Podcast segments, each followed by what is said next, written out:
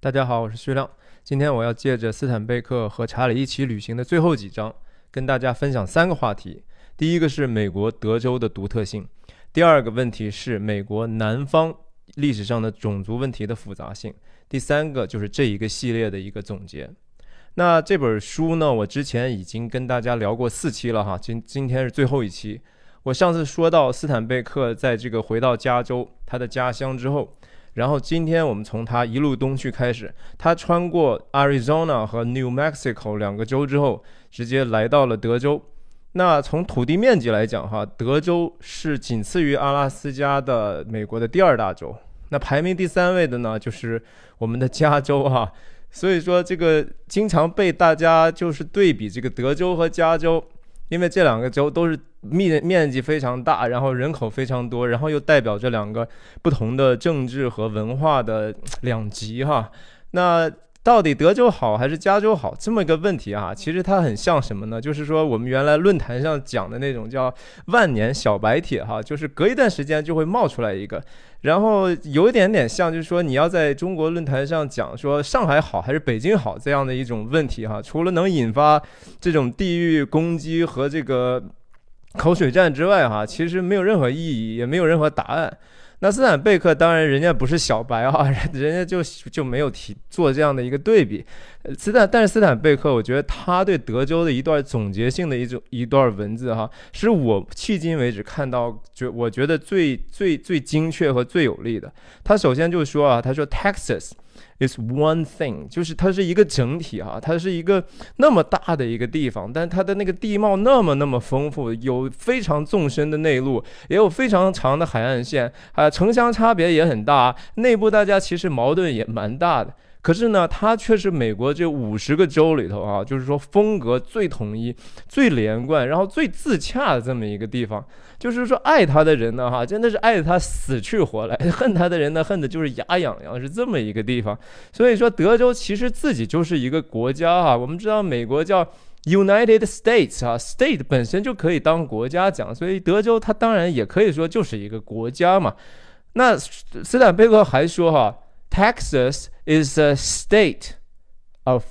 mind，这个也是个文字游戏哈，就是说德州啊，它其实是一种精神状态，你知道吧？在这片土地上呢，人们对这片土地抱有一种宗教般的一种热忱哈，是那种出于一种神秘感。你说人们也不完全了解他们这个呃这个所所所所所喜欢的这个东西，然后同时可能有时候蛮痴迷于其中的，然后有一种非常。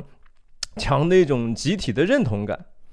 但是这有人说，那这是不是某种程度的集体主义呢？哈，我恰恰认为这个不是。我觉得哈，德州的这个集体认同感其实是深深的扎根于他们这种。骨髓里头的这种个人主义的哈，是是他们他们是真正引以为豪的是什么呢？是他们整体对这个自个人自由的这种这种高举和看重。他们就是说，呃，自由 liberty 哈，一说 liberty 这是神圣的字眼，然后一说就是说私有财产那就是不可不容侵犯，你知道吧？就政府你要想想轻易的给我去收收税就不就不答应，你知道吧？然后这个。德州这个税率比加州确实要低很多啊，各方面的。然后它另一方面，它的拥枪率其实很高哈，就是说，呃，在美国的军队里头哈，就是说德州人的比重哈，一直以来都是占比最高的。这这就是看出来一点。当然，它人口也多嘛，但是它就是说。愿意去参军的这种家庭也是比较多的。他们德州这种看这种美式足足球哈橄榄球这种比赛，他们的气氛啊，看那个就和看打仗一样，他们是非常非常在意这个输赢的。然后，呃，他们的热情是高过这个美国平均的这种观众的激情的。然后他们也鼓励小孩从小就说，哎，赶快去参加这个 football 哈，鼓励他们从小就进行这种体能上的这种对抗，然后这种竞争。甚至很多家庭从小没几岁的孩子就开始说：“哎，来练习玩枪吧。”当然，其实人家也蛮注意安全的。就是说，就是因为这样的一种文化啊，枪也慢，遍地都是，家家有枪。反倒呢，治安其实很好的哈。就是说，美国你知道很多的大城市哈，特别是海岸州的这些大城市，隔上一些年呢，总会有一些社会不安定的现象哈。那其实，在德州呢，你你即使在大城市，像呃休斯顿也好，达拉斯也好。反而倒是出现大规模骚乱的情况是非常非常罕见的，就是因为它有这样的一个拥枪和这种这种 vigilante 的这种文化哈。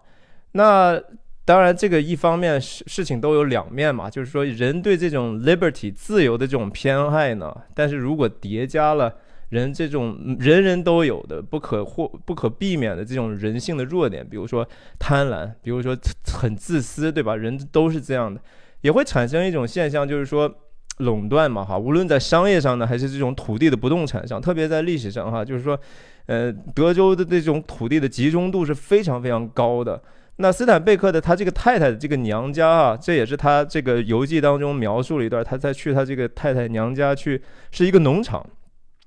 他们住了一段时间。这农场大到什么程度呢？大到就是比东岸的一些城市哈，比如说 Pittsburgh 这样的地方，一个城市还要大。所以说，他斯坦贝克就说在书里说，德州人呢，如果有了钱的话，就是买地，买完地之后就放的遍地都是牛，然后好好的把这些牛非常勤劳的把这些牛养了，然后卖了钱之后继续买地办农场哈，就是这样的。这个大家知道。叫演那个埃及艳后那个好莱坞的女明星叫 Elizabeth Taylor 哈，伊丽莎白泰勒。一九五六年有一个电影叫 Giant Giants 巨人传啊，这个电影讲的就是 exactly 这样的故事。大家其实那电影还不错，我觉得大家有机会可以看一看，叫 Giants。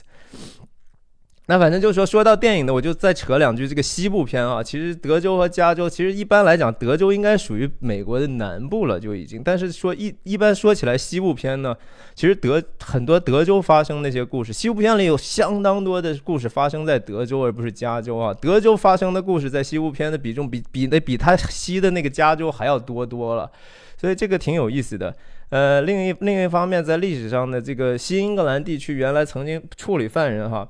从轻到重，就是要要处罚的话，三三个等级哈。一第一，要么要不就坐牢，呃，第二呢，要不你就发配德州啊。第三个就是要么就就就处死你或者怎么样。那你看看这个德发配德州啊，这事儿其实比这个比这个判刑还惨，你知道吧？所以这种这种文化哈，这种历史上的成因也也使得这种德州文化这种确实它有这样的一个彪悍的基因哈。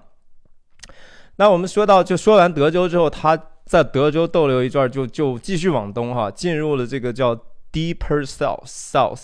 就是说更更南的南边哈，或者有人翻译叫深南部，是美国的深南部，或者叫大南方吧。这当然主要就是包括三个州，就是路易斯安那、呃密西西比和阿拉巴马这三个州，他们一般被称为 Deeper South，有时候德州也被叫做 Deep South。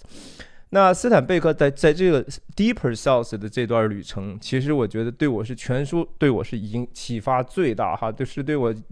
认知美国其实影响最大的一个一一段，因为这里头涉及到美国历史上的一巨大的伤痕哈，然后这个种族隔离和一些歧视的这种历史。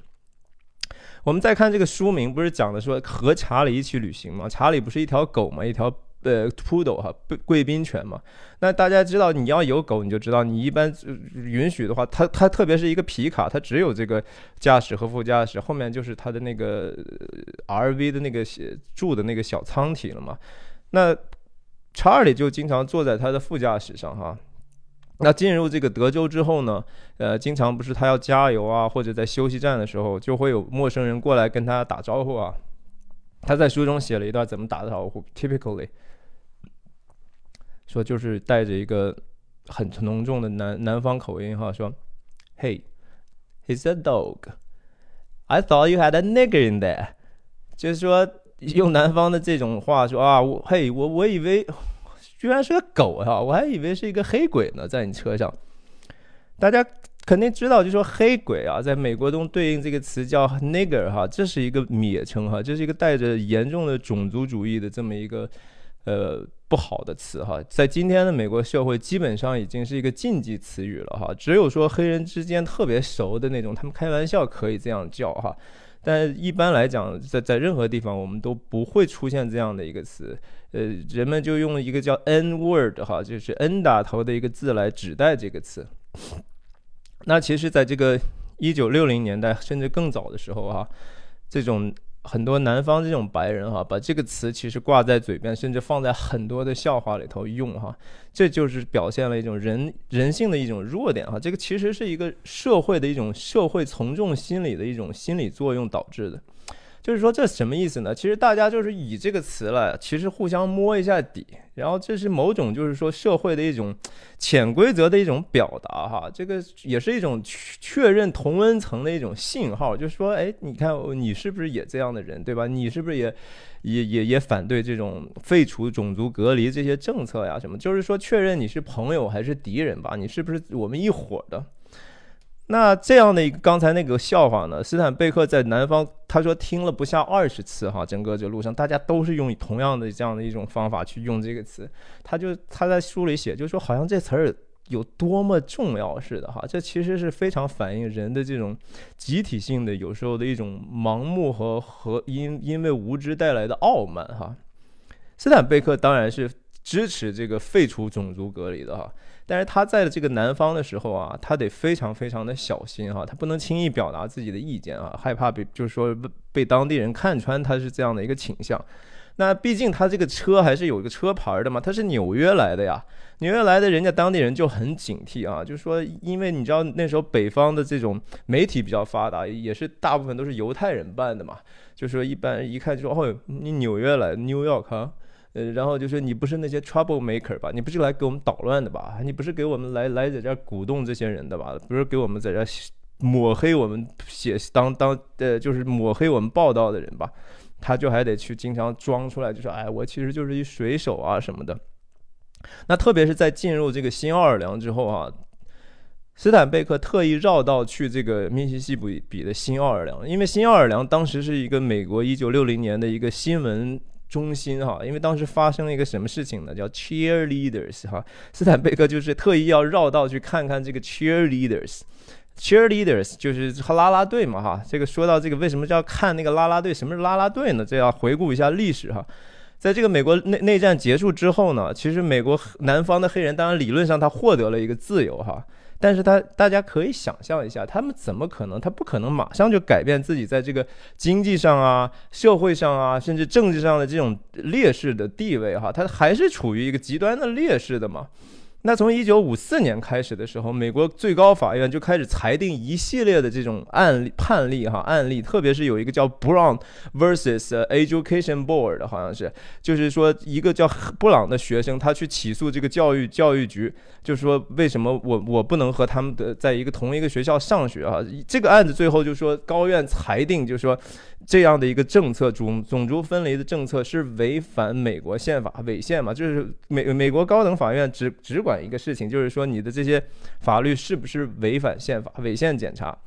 那违宪判例之后呢，你就州里头你就必须得去想办法去去，不能再继续实行你这个分离的这样的政策了。那他州里的也会在这个联邦的这种压力上哈，所谓联邦的压力就是说美国整体这其他的四十九个州一起，大家混在一起对你某一个事情的一种说法，就是你这样不对哈，你得改。那那他嗯，这个密西西比的州里头就让这个新奥尔良这几几个学校开始实施这种所谓去种族隔离的这样的一个呃改良，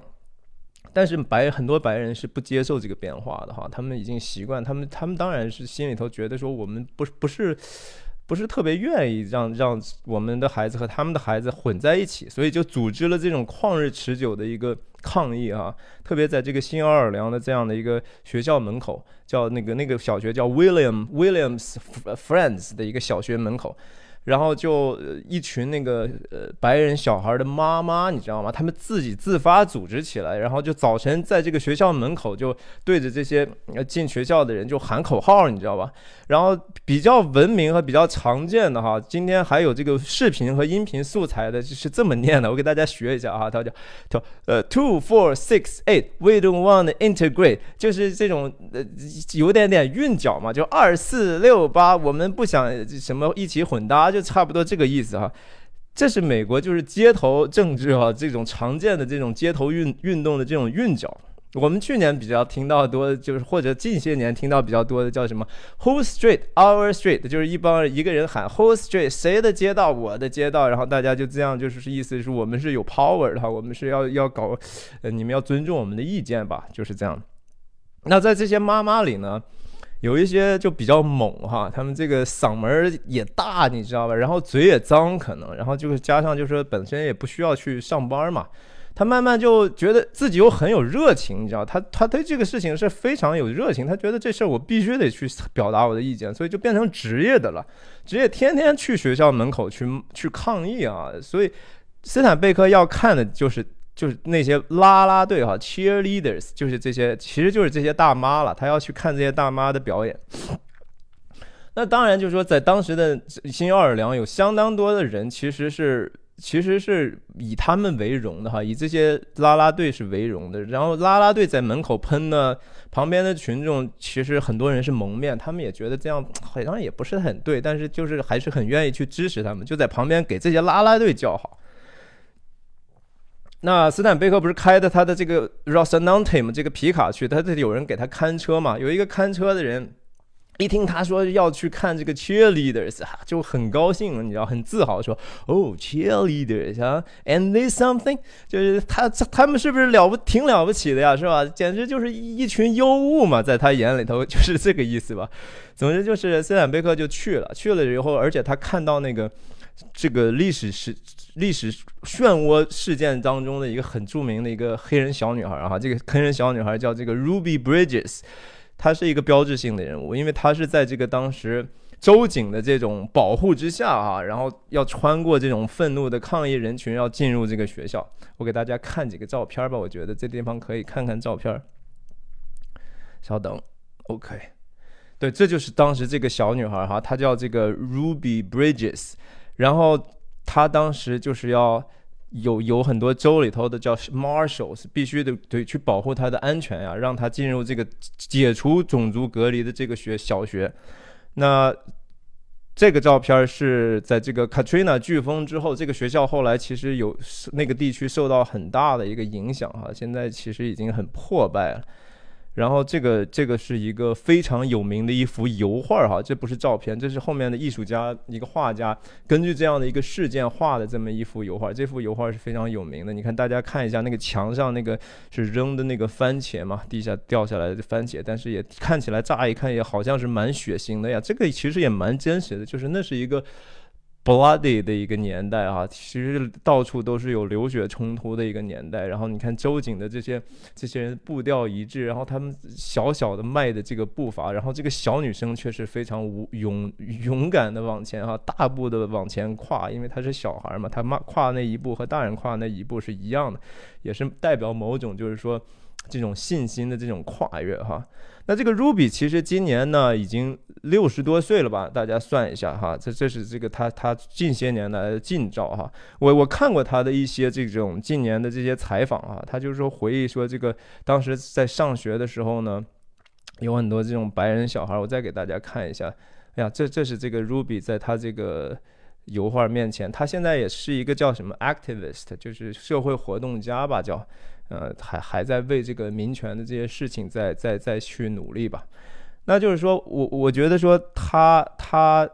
他的访谈里头让我印象很深的，就是说他记得当时在学学校的时候是有一些同学，他下课想跟他们一起玩，人家那白人的小孩就跟他说：“我不能跟你玩，因为我我妈妈跟我说了，我不能跟你玩。”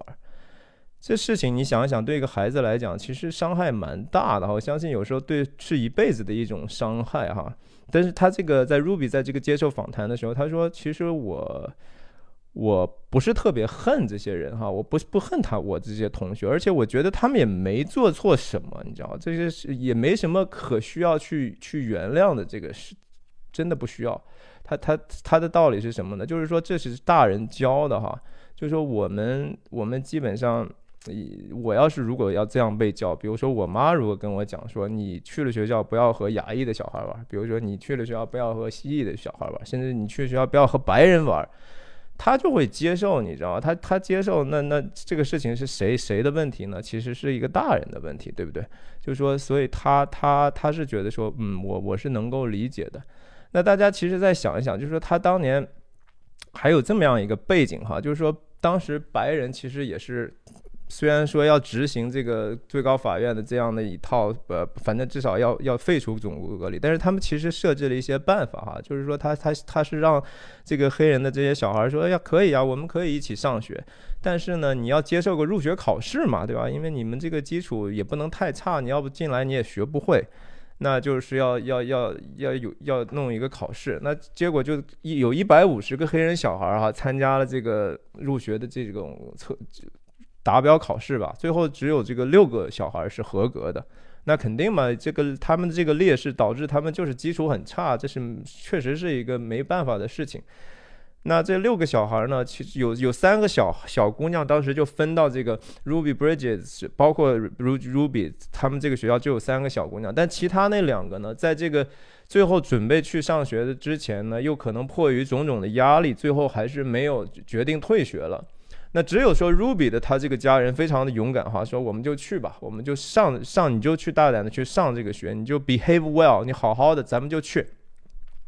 那 Ruby 第一天上学的时候呢，其实就嗯，因为白人家长就组织起来哈，就说他要来的话，我们就组织罢课，我们我们把我们就不把孩子送到学校去了，你知道？所以当天这个黑人小孩上学的第一天呢，到了校长办公室待着，因为被保护起来他。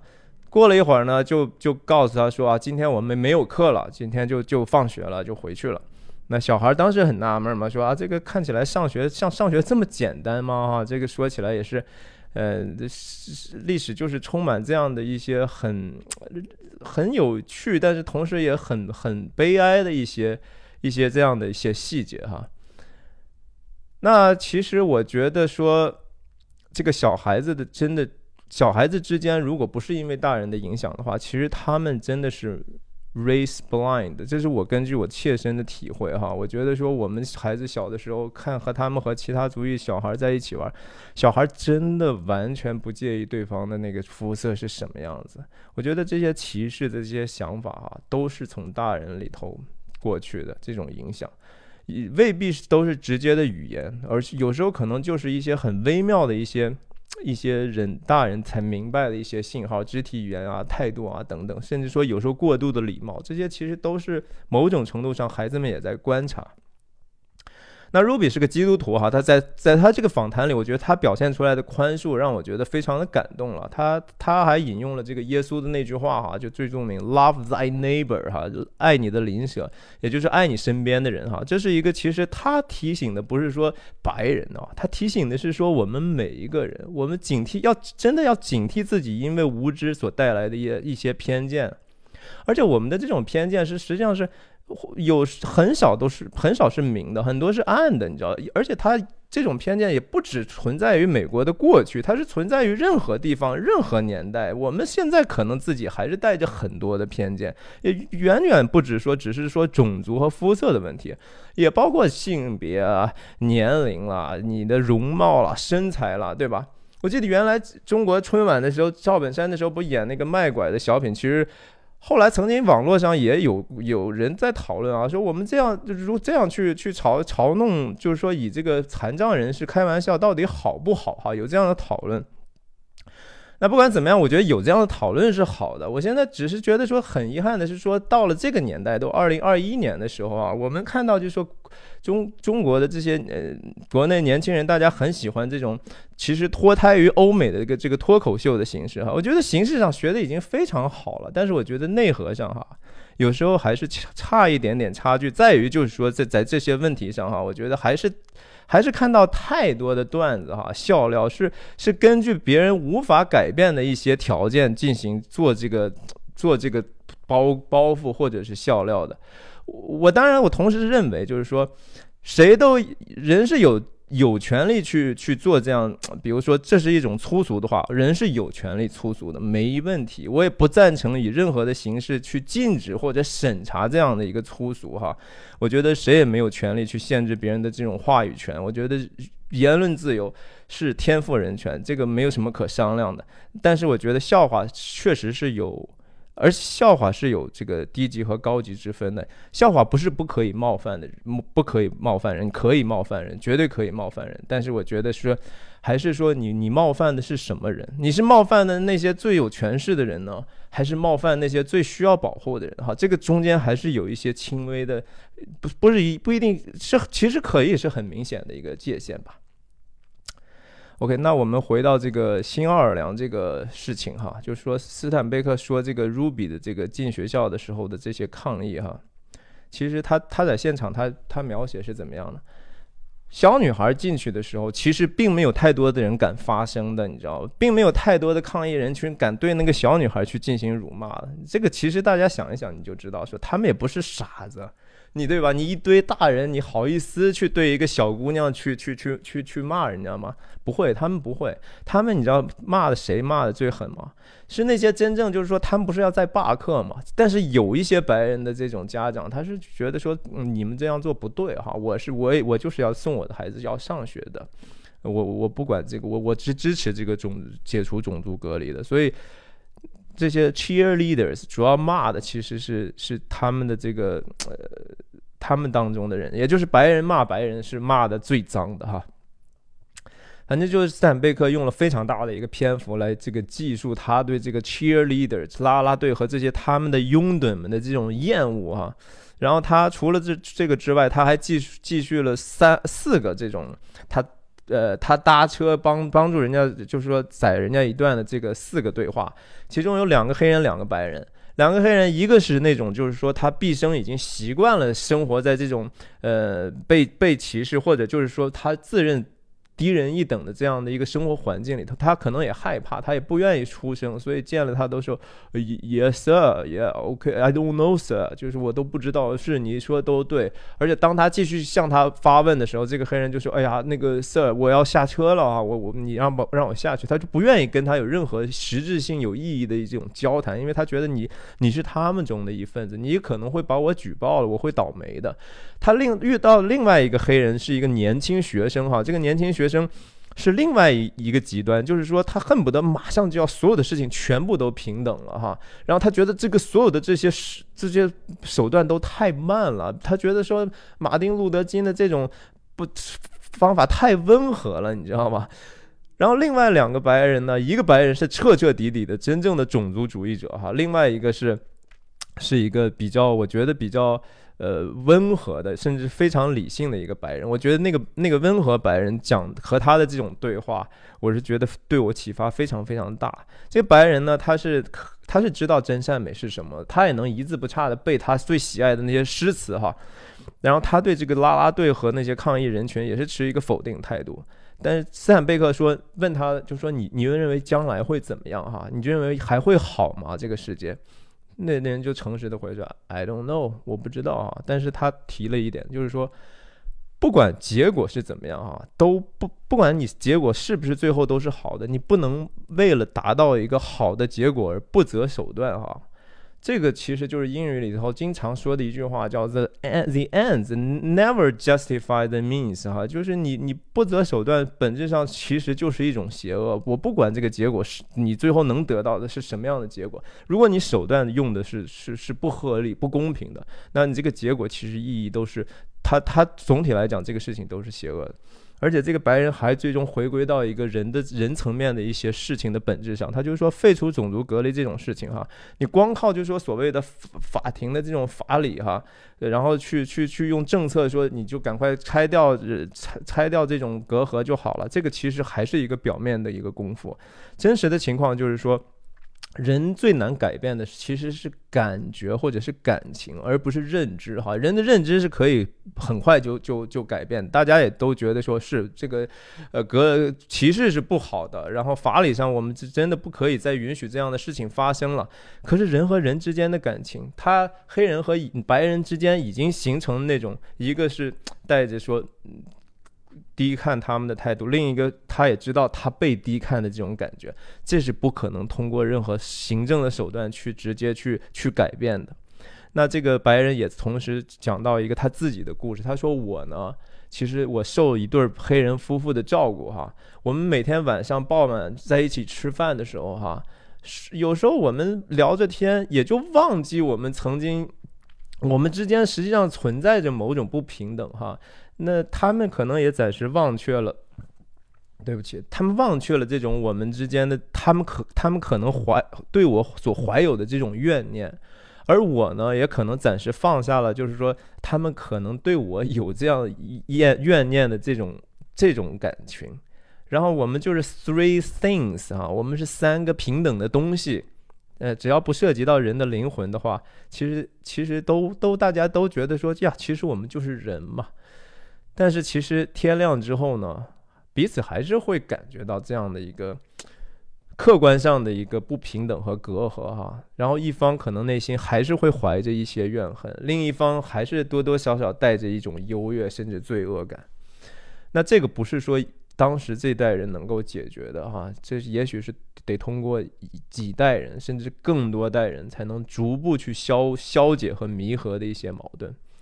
我们看到这个一九六零年的这些变化，其实已经在开始了。但是实际上，大家要想到，就是说有一个叫 Jim Crow Laws 哈，就是说南方当时有个叫吉姆克劳的一种一一些法法律，它主要是说要在公共领域呢。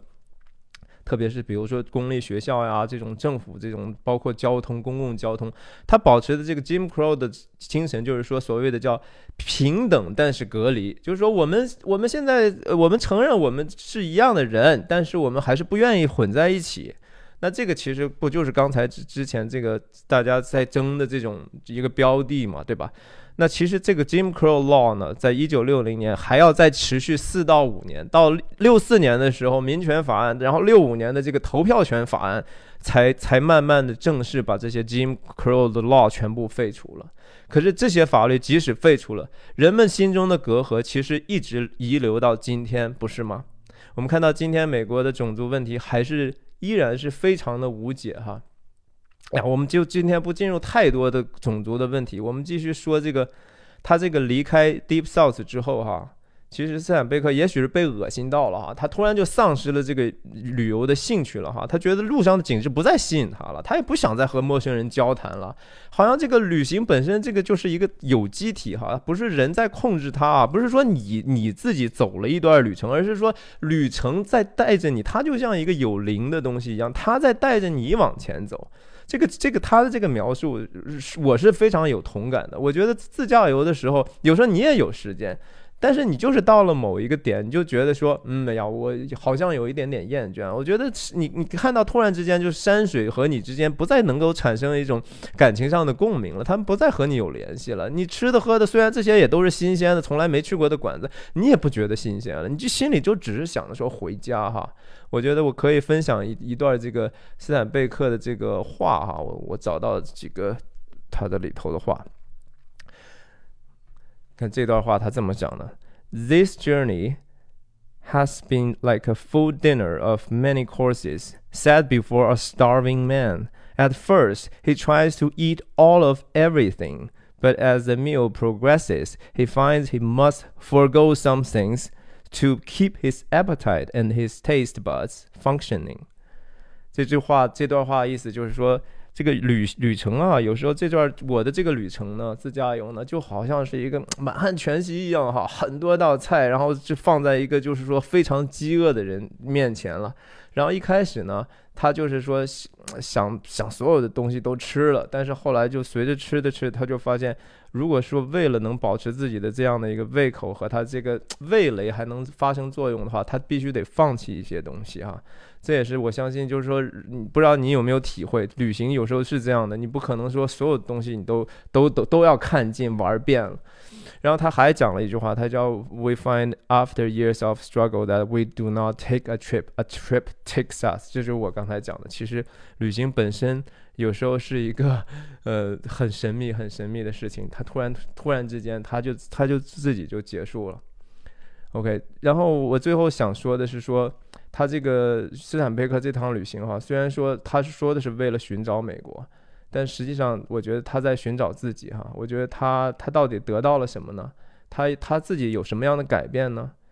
我觉得他在书中写的这些哈，只是可能他自己内心的相当小的一部分。